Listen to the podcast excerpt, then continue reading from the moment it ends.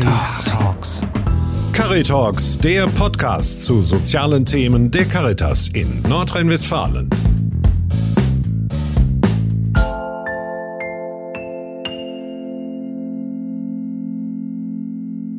Beratung zum Mitnehmen, der Podcast der Caritas mit dem Psychologenteam Lena Kopmann und Dr. Stefan Riedmann.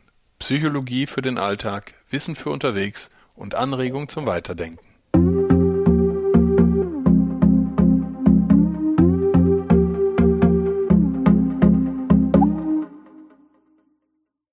Das Thema des heutigen Podcasts ist Entspannung. In einer Zeit voller Stress und Hektik wird das Thema der Entspannung immer wichtiger. Wir sprechen heute darüber, wie wir das Leben entspannter machen können.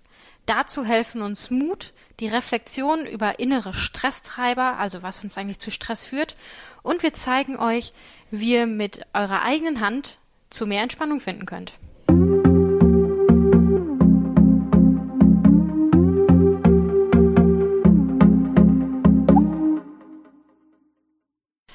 Heute wollen wir über das Thema Entspannung sprechen. Stress und Hektik sind in den letzten Jahren ja immer mehr geworden in der heutigen Gesellschaft.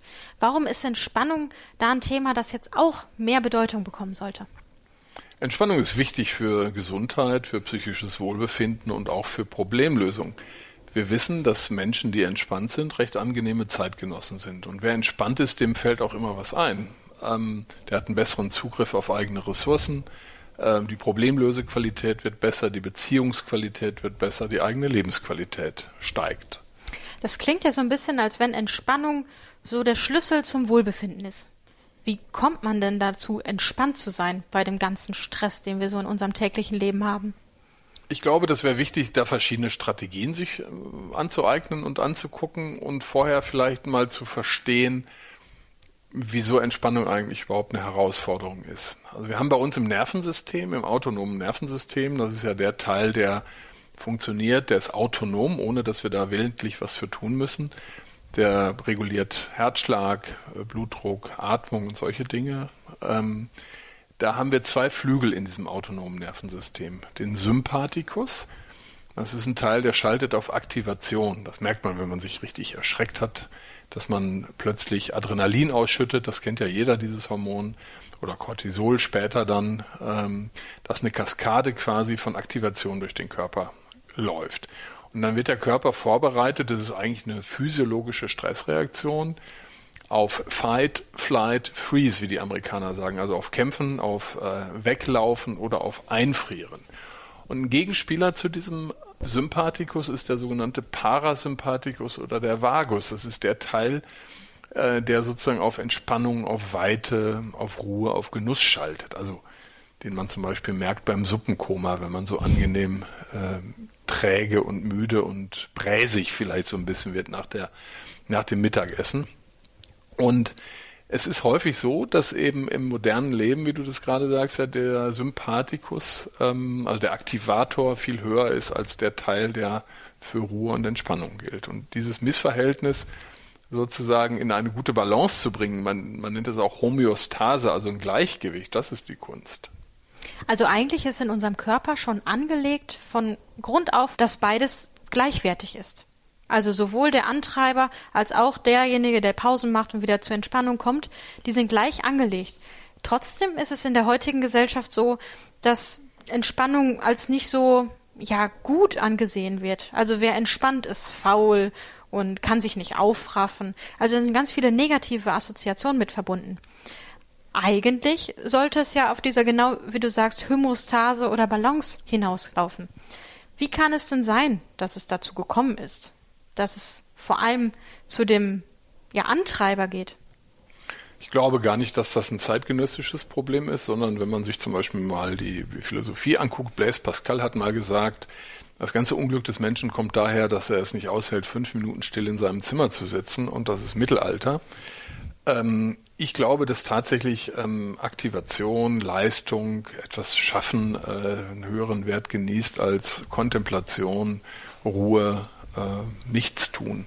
Das Wort Faulheit äh, hat ja einen ganz negativen Beiklang auch, ne? aber die Fähigkeit, Löcher in die Luft zu gucken, äh, bei einer Tasse Kaffee den Marktplatz zu beobachten, einfach sich dem Lauf der Zeit hinzugeben, also Hingabe, solche Dinge, die haben ja ganz viel mit Entspannung zu tun, mit Genuss, mit Lebensqualität, dass das im Prinzip erstmal relativ ähm, in so einer preußischen Arbeitsethik und so einer protestantischen Arbeitsethik erstmal nicht so besonders hoch angesehen ist. Und gleichzeitig ist es auch so, selbst wenn man ein Leistungsparadigma und eine Leistungskultur unterstützt, ist es so, dass Hochleister immer auch Hochleister in Regeneration sind. Das heißt, die Fähigkeit, sich gut zu regenerierende Meisterschaft in der Regeneration zu äh, erlangen, ist auch ein Teil einer guten Leistungskultur. Also jeder Spitzensportler ist auch deshalb ein Spitzensportler, weil er das versteht, quasi nach einer hohen Leistung auch wieder runterzukommen.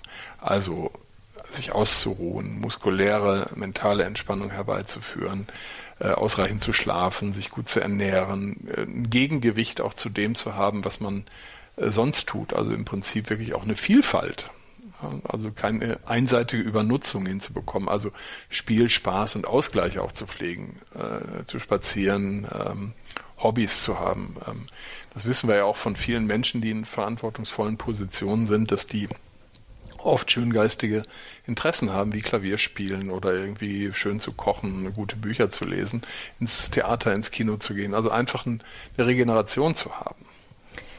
Du hast vorhin angesprochen, dass es da gewisse Strategien gibt, wie man sein Leben entspannter werden lassen kann.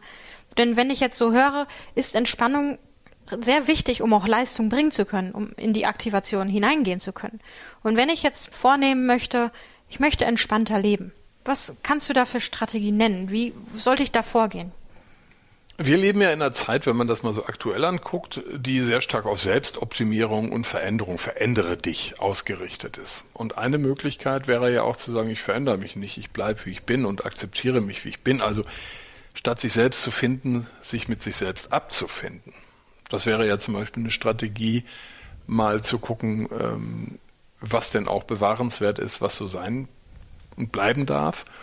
Und das geht ja einher, mit der Kultur des Nein-Sagen-Lernens. Also im Prinzip sich auch mal anzugewöhnen, anstatt äh, so eine zustimmende Haltung für viele Dinge und Anfragen zu entwickeln, einfach mal auch sich innerlich abzugrenzen und sich zu erlauben, eine andere Meinung zu Dingen zu haben als das Umfeld, ob das Familie ist oder ob das Arbeitskontext ist oder Gesellschaft ist. Also wirklich tatsächlich auch den Mut zu finden, ähm, eine eigene Meinung zu formulieren, standhaft zu sein, skeptisch zu sein und an der Stelle sozusagen auch nicht dem dem Mainstream und, und gesellschaftlichen äh, Erwartungslagen zu entsprechen und zum Erwartungserfüller zu werden. Mut sprichst du an. Mutig zu sein, Nein zu sagen, aber auch genau das, was du vorhin angesprochen hast, mit dem sich selbst abfinden. Das heißt, das Gute in einem selbst finden und das zu akzeptieren und das auch wertzuschätzen, wie es ist. Das ist ja auch schon mutig zu sagen, ich bin gut so wie ich bin und muss mich nicht weiter selbst optimieren, wie es überall so gepriesen wird.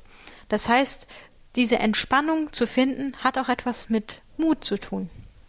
Das finde ich auch. Und es hat auch was damit zu tun, äh, innere Stresstreiber zu erkennen. Also wenn ich quasi eine gesellschaftliche Erwartung habe, dass Menschen sich permanent äh, ändern sollen, dann ist das ja unglaublich anstrengend. Da ist ja das Anstrengungsgehen sofort äh, aktiv und, und aktiv geschaltet. Und innere Stresstreiber zu erkennen, kann bedeuten, mich mal damit auseinanderzusetzen, was sind eigentlich meine Glaubenssätze. Streng dich an, mach's besser, da geht noch mehr, schöpfe dein ganzes Potenzial aus, ähm, ruhen kannst du noch, wenn du 85 bist. Ähm, also das wären ja so Glaubenssätze, die mehr oder weniger funktional oder auch dysfunktional sein können und äh, im Prinzip innere Glaubenssätze, wie auch innere Kritiker, innere Antreiber, innere Perfe äh, Perfektionisten mal ähm, anzuhören, mal zu hören, was die einem so sagen und was davon vielleicht auch ein bisschen übertrieben ist. Das wäre eine Möglichkeit, ähm, um die auch im Prinzip zu dekonstruieren und mal eine Frage zu stellen. Also wer schafft es eigentlich, permanent leistungsfähig zu sein? Also es gibt, wenn wir uns die Natur angucken, es gibt Zyklen von Sommer und Frühling, wo quasi Vegetationsperioden sehr produktive Perioden sind und es gibt auch Vegetationsruhezeiten wie den Herbst und den Winter beispielsweise. Und von diesen natürlichen äh, Zyklen und Rhythmen äh, verabschieden sich Menschen ja, indem sie sich dem Takt einer Gesellschaft unterwerfen, der aber nicht der eigene Takt sein muss. Und das würde für mich bedeuten, im Prinzip auch die Frage zu stellen, wie bewege ich mich eigentlich in dem Konflikt, dass ich ja im Prinzip zwei Verträge erfüllen muss. Der eine Vertrag ist der Vertrag, den ich mit meinem Arbeitgeber, mit meinem Dienstgeber, mit meinen Sozialpartnern habe, mit meinem Kunden habe. Der andere Vertrag ist, den ich mit mir selber habe. Also was gibt mein Körper eigentlich her an Aktivation, an Leistung, an ähm, Forderung?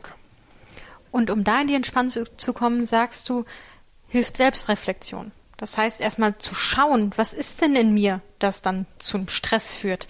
Mit Glaubenssätzen, die du so gerade als Beispiele genannt hast, auch innere Antreiber und innere Kritiker und dann auch von außen die Leute, die Antreiber, die etwas von mir erwarten. Und da mal zu reflektieren, was ist es eigentlich, was mich zu Stress treibt und wo kann ich denn da auch IMP vorsetzen? Also zu sagen, da ist jetzt die Chance, dass ich Nein sagen kann, mich abgrenzen kann und dann auch mich selbst mehr in den Fokus zu nehmen. Das heißt auch, mir selber Zeit zu gönnen für mich alleine, für Pausen, für nichts tun. Finde ich ganz wichtig, denn feste Pausenzeiten einzuplanen und auch einzuhalten, also zum Beispiel den eigenen Namen mal in den eigenen Kalender einzutragen, dann und wann vielleicht sogar täglich. Ähm, das ermöglicht der Reflexion, das ermöglicht ja sozusagen auch Entspannung. Das ist, finde ich, ein ganz wichtiger Teil.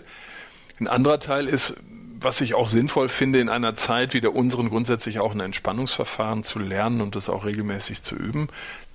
Das kann auch Sport sein, ein Ausdauersport oder regelmäßige Spaziergänge, aber auch sowas wie progressive Muskelentspannung, autogenes Training, Yoga, Selbsthypnose. Das sind viele gute Techniken, denen übrigens zu eigen ist, dass sie quasi alle sehr stark mit dem Atmen arbeiten und quasi einen positiven Einfluss auch auf die, den Parasympathikus nehmen, also auf den entspannenden Teil nehmen. Und man weiß halt, dass Menschen, die entspannt sind, zum Beispiel in hypnotischen Zuständen, weniger Zytokine, das sind Entzündungsstoffe, wie dieses Interleukin 6 zum Beispiel, produzieren und damit im Prinzip auch gesünder sind. Und eine gute Möglichkeit wäre auch, das finde ich so zum Abschluss, wenn man sich dieses Thema Entspannung mal anguckt, ähm, eine Tagesevaluation für sich selber zu machen mit den fünf Fingern der eigenen Hand. Das finde ich ist eine ganz schöne, sehr einfache Methode. D wie Daumen steht für Denken. Was habe ich heute gedacht? Zu welchen Erkenntnissen bin ich gekommen? Was habe ich heute gelernt? Z Zeigefinger für Ziel. Was habe ich heute erreicht? Welches Tagesziel, Wochenziel? Welchen Beitrag zu meinem längerfristigen Ziel habe ich heute für mich geschafft? M Mittelfinger, mental.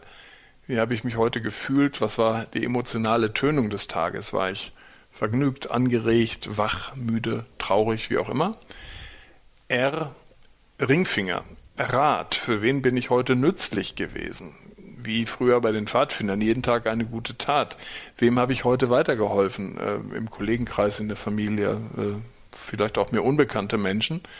Und K, kleiner Finger, steht für Körper. Was habe ich heute für meinen Körper getan? Also an Entspannung, was ja unser Thema heute hier ist, an Ausgleich, an Ruhezeit, aber auch an Aktivation, an Bewegung, die ja auch sehr entspannend sein kann und vielleicht auch an positive Ernährung. Also das wäre eine Tagesevaluation mit den fünf Fingern der Hand, die sehr dazu beitragen kann, den eigenen Entspannungszustand mal über einen Zeitraum zu monitoren. Das bedeutet also, wenn man mehr zur Entspannung finden möchte, hilft es, über sich selbst nachzudenken und mal sich mit sich selbst und mit seinen Tagen zu beschäftigen. Und dann kommt man quasi in Ich-Zeit. Also Entspannung ist eigentlich Zeit mit sich selbst, für sich selbst, für sein inneres Wohlbefinden.